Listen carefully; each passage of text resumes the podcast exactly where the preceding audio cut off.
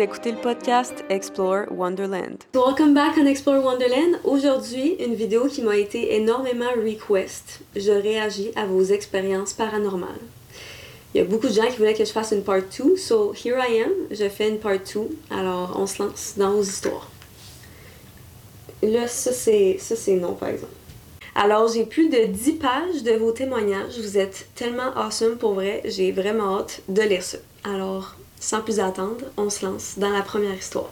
Quand j'étais plus jeune et que j'étais sur le point de me réveiller, tu sais, quand t'es entre deux mondes avant de te réveiller, j'entendais souvent la voix d'une femme qui disait mon nom. Tout le temps. Un jour, j'en ai parlé avec mon frère et ça lui faisait la même chose. Lui, il se réveillait parce qu'il entendait quelqu'un l'appeler. Depuis que je suis toute petite, dès le premier jour que je suis entrée dans la maison bébé, ma mère s'est mise à rêver aux démons. Ouf. Il y avait une masse noire au-dessus de ma bassinette. Parfois, il était dans le salon. Il faisait juste tourner en rond et rire à ma mère. Ça commence bien. Un peu plus tard, j'avais 20 ans. J'étais à Laval dans un appart et ma mère voyageait beaucoup pour le travail. Et je ressentais toujours des malaises. J'avais toujours l'impression que quelqu'un me regardait de la chambre à ma mère. Il fallait parfois que je me lève pour aller fermer sa porte tellement c'était intense. Je ressentais vraiment une énergie weird. Un jour aussi, j'étais avec ma mère et on écoutait la TV. Puis la TV se ferme toute seule. Ma mère se lève pour ouvrir la TV et quand elle arrive pour ouvrir la TV, elle se rallume toute seule. Moi et ma mère, on rit un peu comme pour niaiser les esprits, alors on dit OK, s'il y a vraiment quelqu'un, ferme la TV. Et la TV se ferme. Là, on demande direct après OK, s'il y a vraiment quelqu'un, rallume-la. Et la TV se rallume. Ça, c'est le genre de truc qui arrive dans des films, mais je sais que c'est le genre de truc qui peut arriver quand même souvent. Les entités qui sont présentes peuvent communiquer avec nous avec les lumières, avec les ondes, les énergies, la radio, la TV. C'est ce qui termine la première anecdote, plein de mini situations qui lui est arrivées. Donc là, dans l'histoire numéro 2. J'étais en secondaire 1 quand j'ai commencé à vivre des situations paranormales. J'avais toujours eu énormément peur de la cave, mais je devais y aller régulièrement, car la salle de lavage et l'ordinateur y étaient. Une fois, j'étais sur MSN, bon vieux MSN, et ma webcam était allumée. Mon ami m'a demandé c'était qui la personne dans les marches derrière moi. Je me suis retournée et il n'y avait personne. J'ai eu la première chienne de ma vie. Nos chambres étaient au premier étage. Nous étions tous un à côté de l'autre et après ma chambre à moi, il y avait une porte dans le couloir qui séparait nos chambres du salon principal. J'étais dans mon lit et j'ai entendu un enfant courir de la chambre à ma soeur jusqu'au salon. J'ai donc ouvert la porte pour m'assurer que ma petite soeur était correcte. Mais la porte qui sépare nos chambres du salon était fermée. Il était donc impossible que ma soeur ait traversé le corridor sans ouvrir cette porte, sinon je l'aurais entendu. Fait que c'est comme si sa sœur avait traversé la porte. Ou elle a entendu quelqu'un courir, mais clairement c'était pas sa sœur. Par la suite, j'ai commencé à prendre énormément de drogue dure et les apparitions sont devenues de plus en plus intenses. Je me suis questionnée longtemps à savoir si j'étais en psychose et ce n'était que dernièrement que j'ai réalisé que lorsque j'étais chez mon père, je ne ressentais pas de présence. Donc il était certain que c'était une entité qui a profité de ma vulnérabilité. Chaque fois que je prenais ma douche, je me sentais observée. Je n'arrivais pas à prendre une douche sans ouvrir le rideau pour m'assurer qu'il n'y avait personne de l'autre côté. Puis, à un moment, chaque fois que j'allais dormir, je ressentais une présence couchée sur moi. Oh.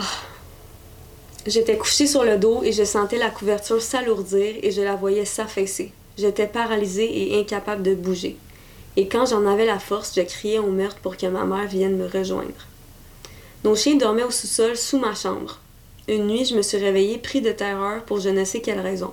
Seulement quelques secondes après m'être réveillée, les chiens se sont mis à hurler dans la cave, ce qui n'arrive jamais.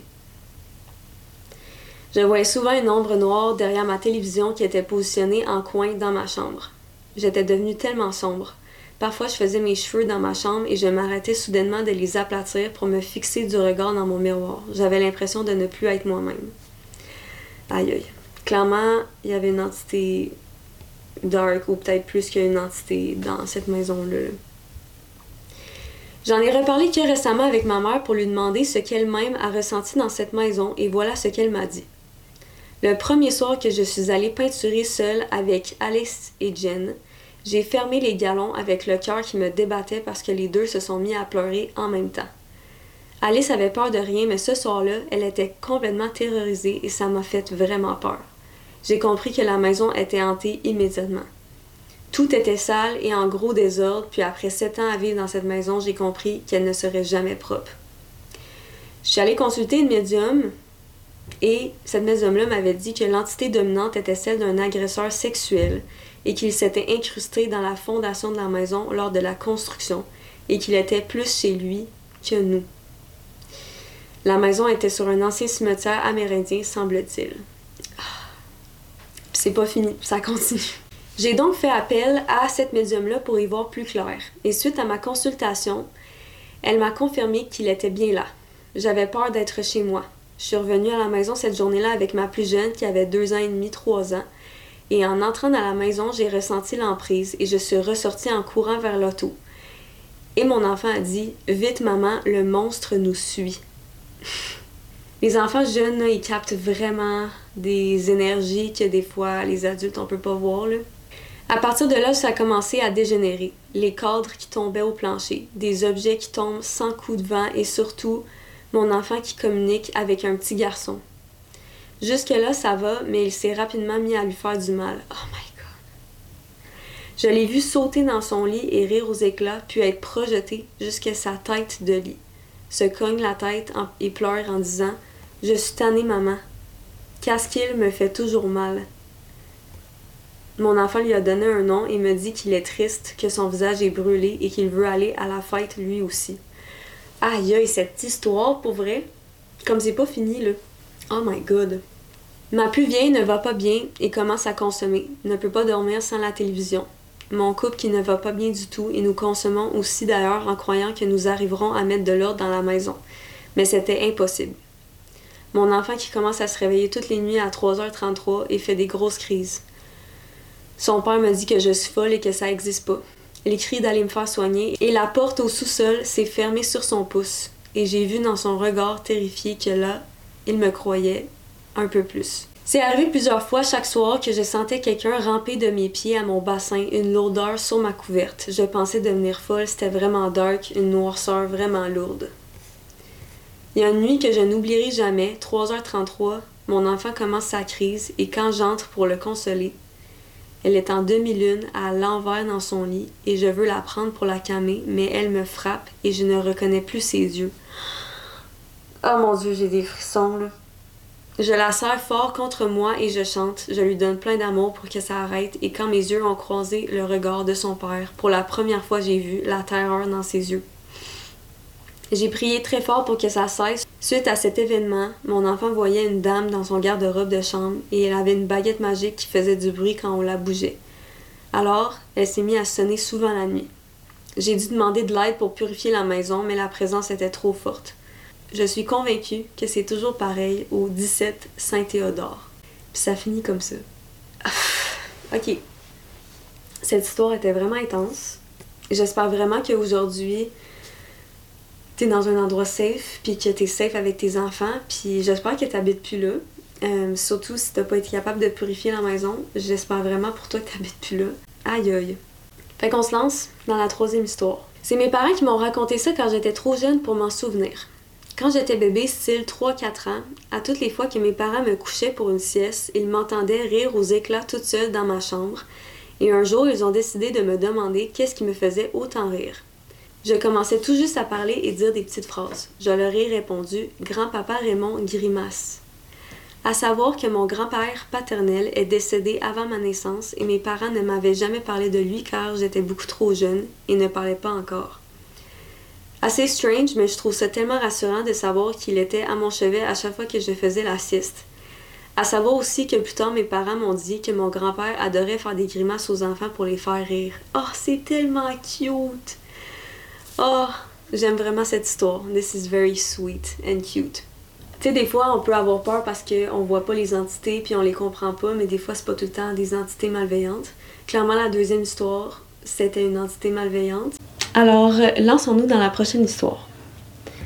Alors, déjà, laisse-moi te dire que je suis la plus heureuse du monde de faire partie de ton podcast en te racontant cette histoire. Sérieux, je suis vraiment so glad. Euh, j'aime tellement ça partager vos témoignages, puis ça me fait vraiment plaisir que vous fassiez partie de mes podcasts. Alors, n'hésitez pas à m'envoyer vos histoires. Pour te parler vite fait de moi, je m'appelle Tali, je bosse sur les réseaux sociaux et je suis coach holistique. J'accompagne les enfants atypiques, donc un peu différents, trop sensibles, trop bizarres, basically les starseed, hommes, stellaires, etc. Donc tout ce qui est un peu à côté, c'est mon credo. J'ai toujours eu des perceptions de l'invisible et j'ai tout coupé quand j'étais petite parce que j'avais peur.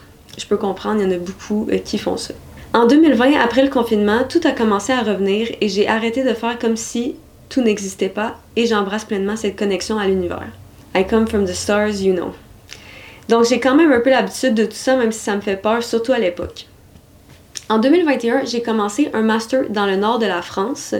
Moi, je viens de Dordogne pour être prof des écoles à l'international. J'ai arrêté au bout de deux jours parce que c'était pas du tout ce à quoi je m'attendais. À fond dans le système, en gros, on nous apprenait à être des petits robots pour faire des petits robots. Ouais. À partir de là, je plaque tout, je vends et je donne toutes mes affaires, je déménage en train et je décide de partir en sac à dos dans les Pyrénées. On est en octobre, je pars faire du woofing et il y a plein de communautés dans les Pyrénées. Je trouve un lieu qui me paraît juste fou. 1700 mètres d'altitude perché au fin fond de la montagne. Déjà pour y arriver, c'est le parcours du combattant. Bon contact avec le mec, un vieil Allemand bien bien rebelle et anti-système. Je lui dis que je cherche un lieu pour passer l'hiver et expérimenter la vie en communauté. Vraiment genre apprendre à vivre dans la nature, etc. Je t'ai raconté plus tôt que je sortais d'un master. En fait, je cherchais l'exact opposé. C'est pour ça aussi que j'ai choisi ce lieu. Je voulais un truc extrême. J'étais ultra ultra heureuse d'arriver. C'était au milieu de rien de tout. Je me rends vite compte qu'il y a d'autres woofers, mais pas de femmes. Je suis seule avec huit mecs. Là-bas, si t'as toutes tes dents, t'es chanceux. Je rigole pas, c'est vraiment un autre monde, contexte de lieu. Pas de douche ni de salle de bain. On se lave au ruisseau, quelle que soit la saison. Est-ce que c'est si important de se laver finalement, lol? Il y a une cuisine, mais on cuisine sur une petite terrasse couverte avec un feu dans un coin, quelle que soit la saison encore. C'est des anecdotes, mais ça te donne le ton. Aussi, on mange avec des cuillères en bois. Quand t'as fini de manger, tu lèches ta cuillère et la remets dans le pot commun. Oh my god. Le lendemain, tu reprends une cuillère, mais pas forcément la même que la veille. Oh my god. Ok, c'est vraiment un autre monde. Il y avait vraiment cette diabolisation de la société et du confort dans le même temps. Mais en fait, zéro spiritualité. Travailler pour manger, manger pour vivre, vivre pour travailler. Je dormais tout en haut d'une vieille grange sous les toits. L'isolation, c'était des vieux pulls. Et je pensais pas me tenir debout. Je dormais vraiment sur un vieux matelas sous les toits, quoi. Mais vas-y, c'était ce que je voulais, donc j'étais motivée. Et là, ça commence. Première nuit, je m'installe, etc. Pas de lumière, évidemment, donc je mets ma lampe frontale, je regarde le plafond, et là, il y a un truc qui me donne un coup sur la tête et me fait regarder par terre. Je me dis que c'est la fatigue. Pendant la nuit, je sens comme si on me touchait à travers mon sac de couchage. Première fois que j'expérimente une présence, mais qui me touche physiquement. Mais là encore, je veux rien entendre, je dois y passer genre trois mois. Donc, bon. Après cette nuit chaotique, premier jour chaotique aussi, j'ai l'impression d'être dans un film, vraiment. Vraiment, c'est retour au Moyen Âge. Et les mecs bien, bien rustiques aussi. Je me prends d'amitié avec un mec qui doit avoir 30 piges et qui me prend sous son aile comme un frère. Avoir 30 piges, avoir 30 ans? J'ai l'impression, en tout cas. Première soirée, c'était la fête pour un anniversaire. Énorme débauche comme dans les films. Ambiance Narnia avec le feu qui ensorcelait. Oh my god. Autre nuit chaotique. J'ai l'impression d'être comme possédée. En fait, j'ai très peu de souvenirs, mais j'ai l'impression de pas être moi. Très très bizarre. Le lendemain, je me mets à pleurer au milieu d'un champ. J'appelle ma meilleure amie et je décide de partir marcher dans la montagne pour réfléchir. En fait, j'ai vu qu'il y avait d'autres maisons et petites fermes un peu plus bas et donc j'ai l'idée de chercher un autre lieu où je me sens plus safe pour passer ces mois d'aventure dans la montagne quand même. Je descends, je trouve personne. Les gens doivent être en train de travailler au champ. Et je croise une femme, une jeune femme qui habite là avec son chéri. La fête du soir d'avant où il y avait l'histoire du feu, c'était en fait l'anniversaire de son père. C'était les plus safe, clairement. Elle m'accueille à bras ouverts. Je pleure dans ses bras alors que je la connais pas. Petite précision, l'allemand en question, on va l'appeler Hens. Il est arrivé dans les années 70, donc il aurait théoriquement eu le temps de construire des infrastructures agréables qui permettent de vivre dans la nature, mais de manière décente. En fait, quelque chose au moins de plus confortable, parce que là, c'était vraiment extrême. Apparemment, il est arrivé avec femme et enfant et sa femme s'est barrée parce qu'elle n'en pouvait plus. Elle habite toujours dans la montagne, mais de l'autre côté. L'autre mec qui gère le lieu, il doit avoir 40 ans. Il est arrivé là, il n'est jamais reparti. Donc, il y a pas mal de gens qui arrivent dans ce lieu et qui repartent immédiatement parce que c'est trop extrême et qui ne le sentent pas. Il y en a d'autres, au contraire, qui ne repartent jamais. Elle m'explique que je peux me doucher et etc. Vraiment, j'ai l'impression de la connaître depuis toujours. Elle est adorable. Elle m'indique un homme qui habite un peu plus haut dans les montagnes qui peut m'accueillir parce qu'il y a des petites maisons, yurts, roulottes. Ce genre de choses qui sont beaucoup plus aménagées. Et il est adorable apparemment. Je la remercie et je repars. Il était genre midi ou deux heures. Je risque de me perdre dans la montagne. J'ai zéro sens de l'orientation. Mais je finis par trouver le lieu du mec. Un vieil Allemand un peu plus jeune qui était punk dans les années 80 qui me raconte la chute du mur de Berlin. Vraiment des bouts d'histoire. Il est vraiment safe. Il s'est fabriqué son petit nid. Il vit seul, mais un hobbit, tu vois. C'est genre Frodon euh, au pays des hobbits. Il a une petite maison genre hobbit, il fait pousser son tabac, vraiment un mec incroyable. J'ai eu des discussions plus tard avec lui, en regardant les étoiles, en buvant une bière qu'il était venu m'apporter, et c'était incroyable. Je lui explique le contexte d'où je viens, etc. Il me raconte qu'il connaît très bien ce lieu parce qu'il y a vécu pendant 10 ans. Là, elle fait référence au lieu qui est arrivé en premier, où est-ce qu'elle dormait dans une grange puis il était pas bien. Et il connaît très bien donc Hans, qui est en charge du lieu un peu bizarre.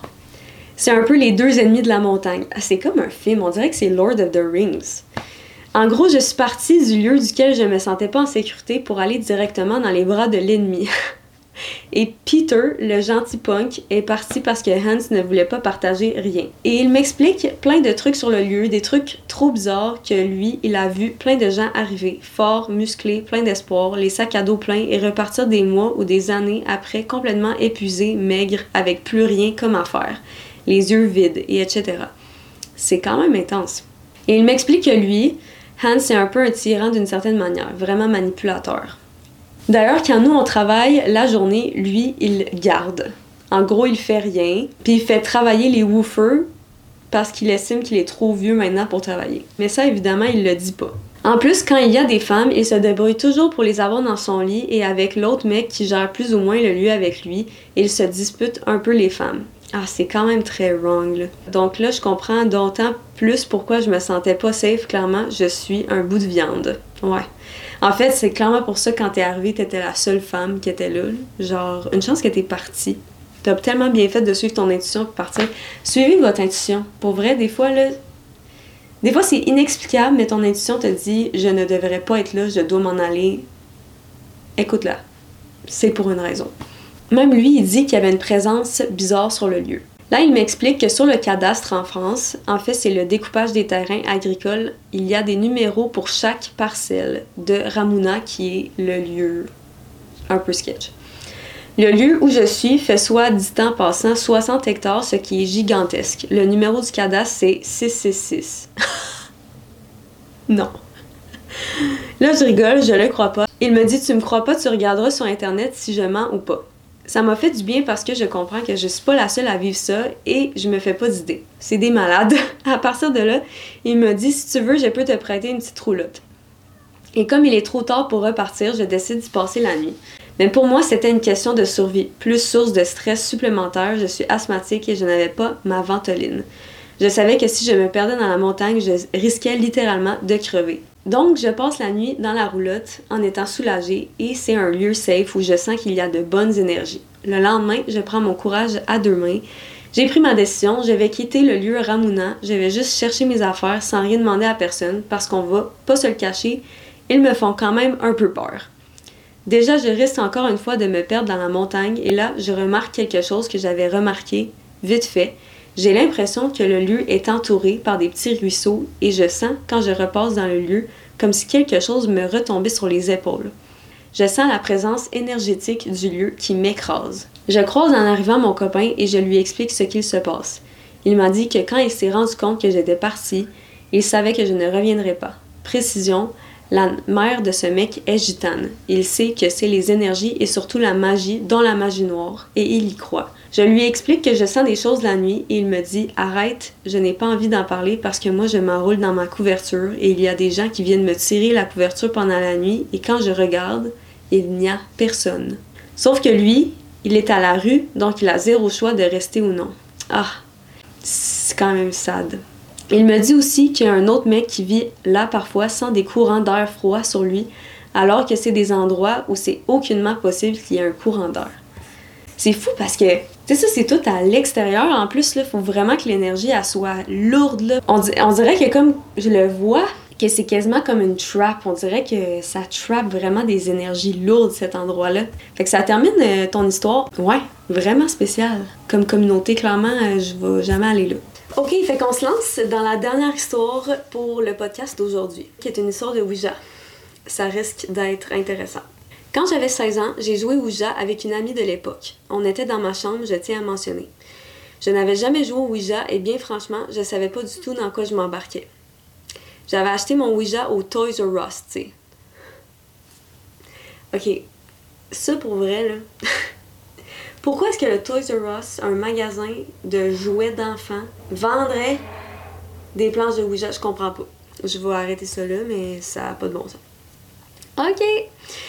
Ma mère est très ouverte côté ésotérique, donc elle m'a prêté son petit tapis de purification avec des images de géométrie sacrée, des chandelles blanches et de l'encens. Là, est-ce que ta mère était au courant que tu jouais, allais jouer au Ouija? C'est quoi?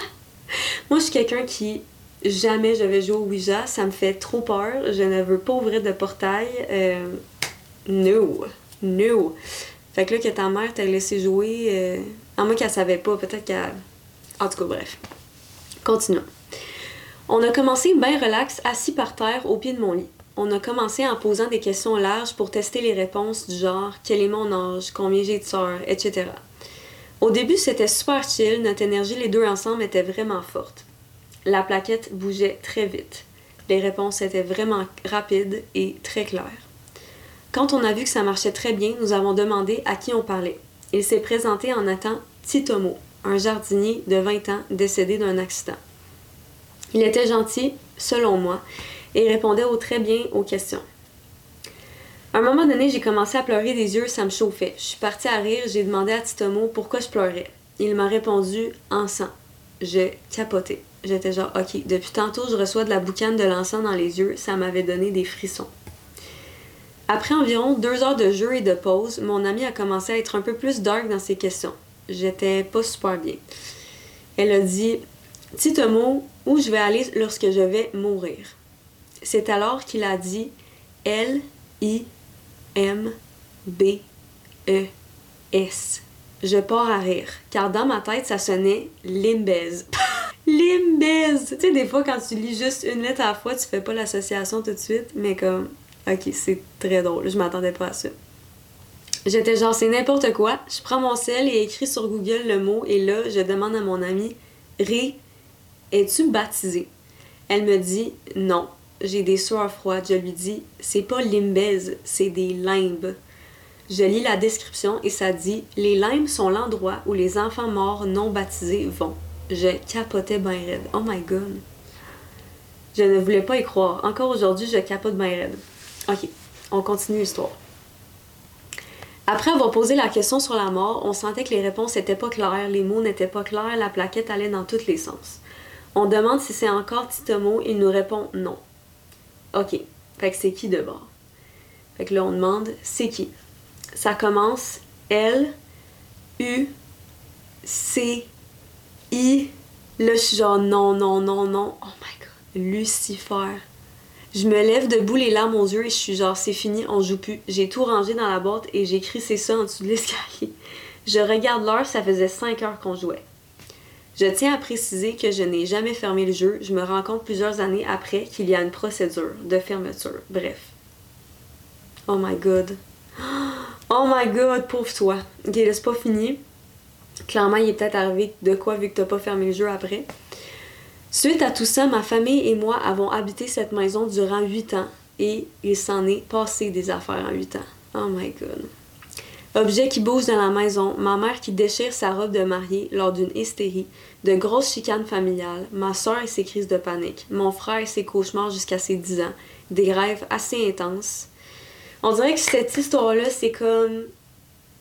Ça dit très clairement pourquoi je n'avais jamais joué au Ouija et pourquoi je vous incite vraiment à ne pas jouer à ce jeu. Ok, on continue. Quelques années plus tard, ma mère va voir une voyante. La voyante lui dit Ouf, il y a de l'énergie qui tourne chez vous. C'est là que ma mère lui dit que j'ai joué Ouija dans le sous-sol. La voyante lui dit qu'il y avait plusieurs vortex passages d'âme dans notre cour ailleurs, probablement créés lors de mon ouverture du jeu. Ça, c'est le genre de choses qui peut arriver ouvrir des vortex, ne pas les fermer, puis il y a des hommes à l'infini qui arrivent, puis ils sont pas capables de partir, puis genre, ne jouez pas au Ouija, s'il vous plaît. S'il vous plaît, ne pas jouer au Ouija, s'il vous plaît. Même encore aujourd'hui, je rêve très souvent à cette maison-là, rêve très lucide. Aujourd'hui, je me rends compte que ça peut être bien des affaires sans nécessairement être Lucifer. C'était peut-être un esprit joueur. Ça pourrait être ça, en effet. Car je ne considère pas que ma maison était hantée d'entités, car je m'en suis pas vraiment rendu compte. C'était plus ma mère qui le sentait. Je te dirais que oui, ça pourrait être plein d'affaires. C'est vrai qu'il y aurait peut-être des explications logiques, peut-être plus terre à terre à ce que tu as vécu par après. Mais en même temps, peut-être que tu as tellement eu peur que tu t'es bloqué, puis tu voulais juste pas rentrer en contact avec ces esprits-là. Peut-être que ta mère, vu qu'elle était plus ouverte, elle, elle vivait plus intense. Là, c'est vraiment une supposition. Mais aïe aïe vraiment, euh, je m'attendais pas à ça. Mais en même temps, ça peut arriver quand joue Ouija. Please, don't, don't play. Don't play Ouija board, please. S'il vous plaît. Alors, c'est ce qui conclut la vidéo d'aujourd'hui. J'espère que vous avez aimé. Likez cette vidéo. Abonnez-vous à ma chaîne YouTube et à mon podcast Explore Wonderland.